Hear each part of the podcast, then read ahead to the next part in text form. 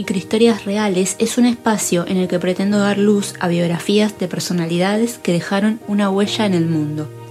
Mi nombre es Fada y te invito a emprender este viaje biográfico.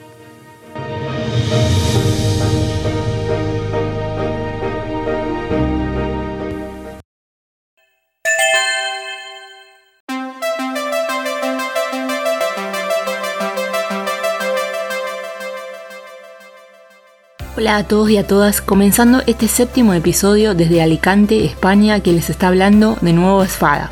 El tema de este episodio va a tratar de mujeres y videojuegos, y ya que es un tema del que se puede sacar mucho jugo, va a estar dividido en dos partes. La primera va a tratar sobre la biografía que traigo y la segunda está ligada a nuestro presente. En esta segunda parte van a colaborar diferentes personas relacionadas a los videojuegos y además voy a retransmitir la opinión de algunas gamers famosas de acá de España. Para la primera parte traigo a una mujer que actualmente tiene 68 años y es norteamericana. Es escritora y diseñadora de videojuegos, aunque ya no está activa. Su nombre es Roberta Williams. Me pareció muy buena idea traerla a microhistorias reales, ya que su caso es destacable en el sentido de que siendo mujer, en los años 80 fue creadora y diseñadora de videojuegos. Lo más es que es una mujer dentro de un ámbito en el que siempre ha predominado la figura masculina. No doy más detalles y arrancamos ya.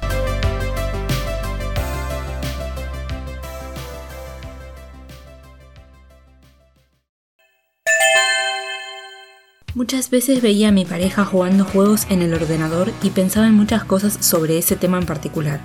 Al principio de nuestra relación yo tenía la cabeza cerrada para ese tema, me decía. Los videojuegos son cosas de hombres. Con el tiempo y hablando de esto con él, empecé a cambiar esa forma de pensar. Descubrí que es algo que puedo compartir con él en vez de cerrarme y no querer hacerlo. Descubrí que hay muchos tipos de videojuegos. Con algunos uno se encuentra más a gusto que con otros, pero es cuestión de experimentar. A mí que me gusta buscar y saber cómo fue la historia de ciertas cosas, ver quiénes fueron, los o las primeras, en fin, una curiosa. Hice una búsqueda sobre las primeras mujeres dentro del mundo del diseño y desarrollo de los videojuegos. Entonces descubrí a Roberta Williams, entre muchas más en ese ámbito, que viviendo en un tiempo más machista que el actual supo encontrar el espacio para lanzar su primera aventura gráfica. Su vida antes del primer lanzamiento no era diferente a la vida que tengo yo o cualquier persona. Desde que era chiquita le había gustado siempre leer y tenía muchísima imaginación para crear historias. Sus padres, un inspector de agricultura y un ama de casa, no eran una influencia tan grande para poder prever el futuro que iba a tener Roberta. El contexto en el que pasó sus primeros años de adolescencia no limitaron su futuro como creadora y a la vez no hubiera logrado lo que logró si no hubiera vivido esa vida. Roberta trabajó solo unos 20 años, aunque lo que más me importa a mí es que Roberta, aún siendo mujer, fue la creadora de algo nuevo. Logró tener su propia empresa y hacerse una mujer destacada y conocida en Estados Unidos por su aporte al mundo de los videojuegos. Lo que ella logró para su vida fue y sigue siendo algo increíble, y lo digo tanto por su creación, pero mucho más por la actitud y la personalidad que la llevó a ser una mujer reconocida en un espacio predominantemente masculino. Después de descubrir cosas como estas, solamente me sale una carcajada y me vuelvo a decir, Deja de pensar tonterías y juega con él que los videojuegos no tienen género.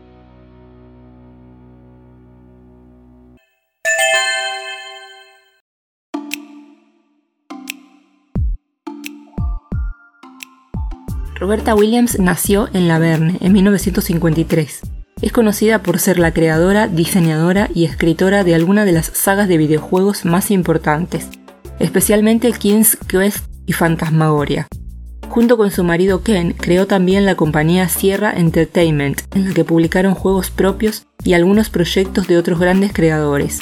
Los Williams no tuvieron contacto con los videojuegos hasta que Ken, programador de profesión, conoció Adventure en 1977. Lo conoció en el trabajo y lo llevó a casa. El juego fascinó tanto a Roberta que decidió convertir las historias que llevaba escribiendo desde niña en aventuras gráficas.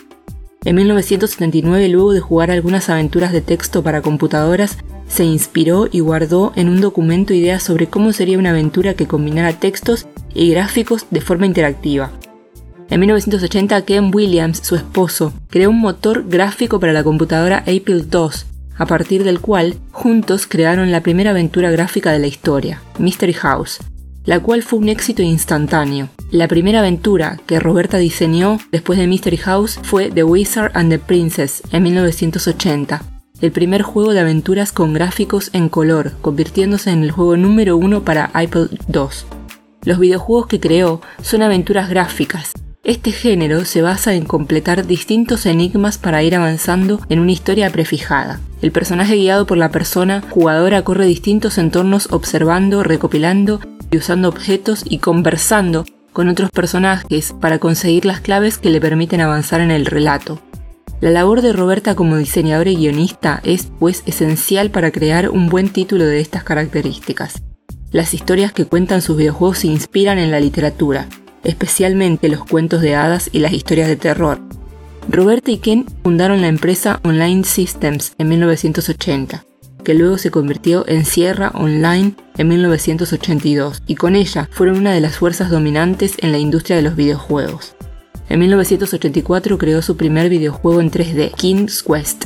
Fantasmagoria, de 1995, es un videojuego de terror sobre una escritora que, al mudarse, empieza a tener horribles pesadillas. La violencia y el gore explícito están muy presentes, lo que le valió duras críticas. Con este juego Roberta demostraba que podía contar historias cruentas, deshaciéndose de su imagen de contadora de cuentos infantiles. Los personajes que aparecen en Fantasmagoria, incluido el que se controla, son actores reales. Rodaron clips de video con sus movimientos sobre croma para después colocarlos sobre fondos generados por ordenador. Esta técnica llamada Full Motion Video fue muy popular en las aventuras gráficas de la época. Desde su retiro, en 1996, ella fue acreditada en más de 30 videojuegos para computadoras, de los cuales, en la mayoría, fue quien los escribió y diseñó, incluyendo King Quest y Fantasmagoria. En 1998 publicó su último videojuego y abandonó Sierra un año después.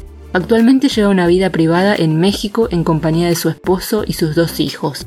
Desde entonces está retirada por completo, salvo por un breve paréntesis en 2011 en el trabajo como consultora creativa de Odd Manor, un videojuego para la red social Facebook, desarrollado por uno de sus hijos.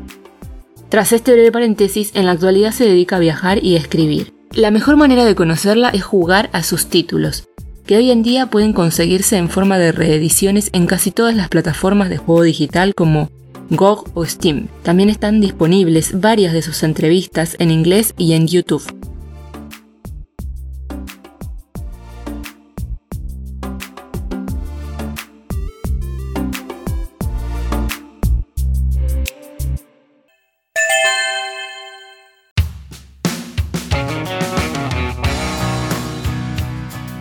Lo interesante de traerles a Roberta Williams es que ella se adentra en un mundo terriblemente masculino en una época en la cual no tenía un fuerte acompañamiento de las mujeres. Estamos hablando de los años 80. Roberta, como otras muchísimas mujeres de las cuales se sabe poco, fue de las primeras en empezar a abrir este camino. Camino en el cual aún hoy en día todavía no hay igualdad al 100%, pero en el que ya no hay una sola o algunas mujeres sueltas, sino que cada vez hay más. Y en esto empezamos a caminar una al lado de la otra. Tanto Roberta como todas las mujeres que hoy en día están inmersas dentro del mundo de los videojuegos, ya sea desde la programación, el diseño o jugando, las mujeres tenemos que empezar a marcar nuestro camino fuertemente y demostrar que somos iguales que los hombres, Así como los hombres pueden meterse dentro de la cocina y hacer platos riquísimos, cosa que a mí por ejemplo me encanta que cocine mi novio, nosotras podemos crear y jugar videojuegos, ya que este espacio no tiene género, porque eso de que hay sitios para las mujeres y sitios para los hombres es una ideología caduca que ya no tiene sentido de ser en el siglo XXI. Las mujeres podemos darles a esos espacios todo lo que el género masculino no ha sabido darle. Y para empezar, lo más importante que tenemos para aportar a esta sociedad patriarcal es el respeto el respeto a todo lo que nos es diferente, el respeto al otro, que no soy yo, porque sin ese otro no somos nadie. Así que aquellas que tienen niñas pequeñas que quieran jugar a videojuegos, lo mejor que podemos hacer es incentivarlas a que jueguen.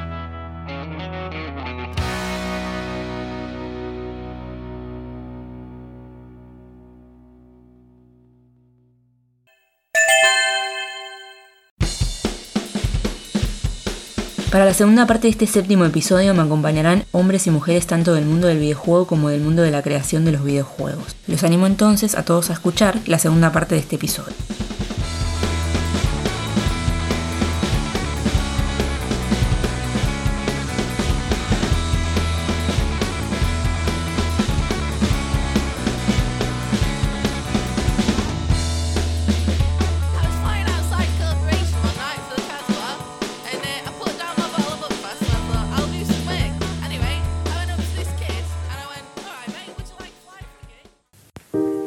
Te gustó este episodio y querés aportar información sobre alguna biografía que te haya sorprendido, no dudes en escribirme en la información del podcast. Les dejo mi blog y mi correo electrónico. De la misma forma que si querés hacerme algún comentario sobre lo que acabas de escuchar, podés escribirme tu opinión también. Nos vemos en el siguiente episodio y no se olviden de cuestionar todo aquello que les haga ruido.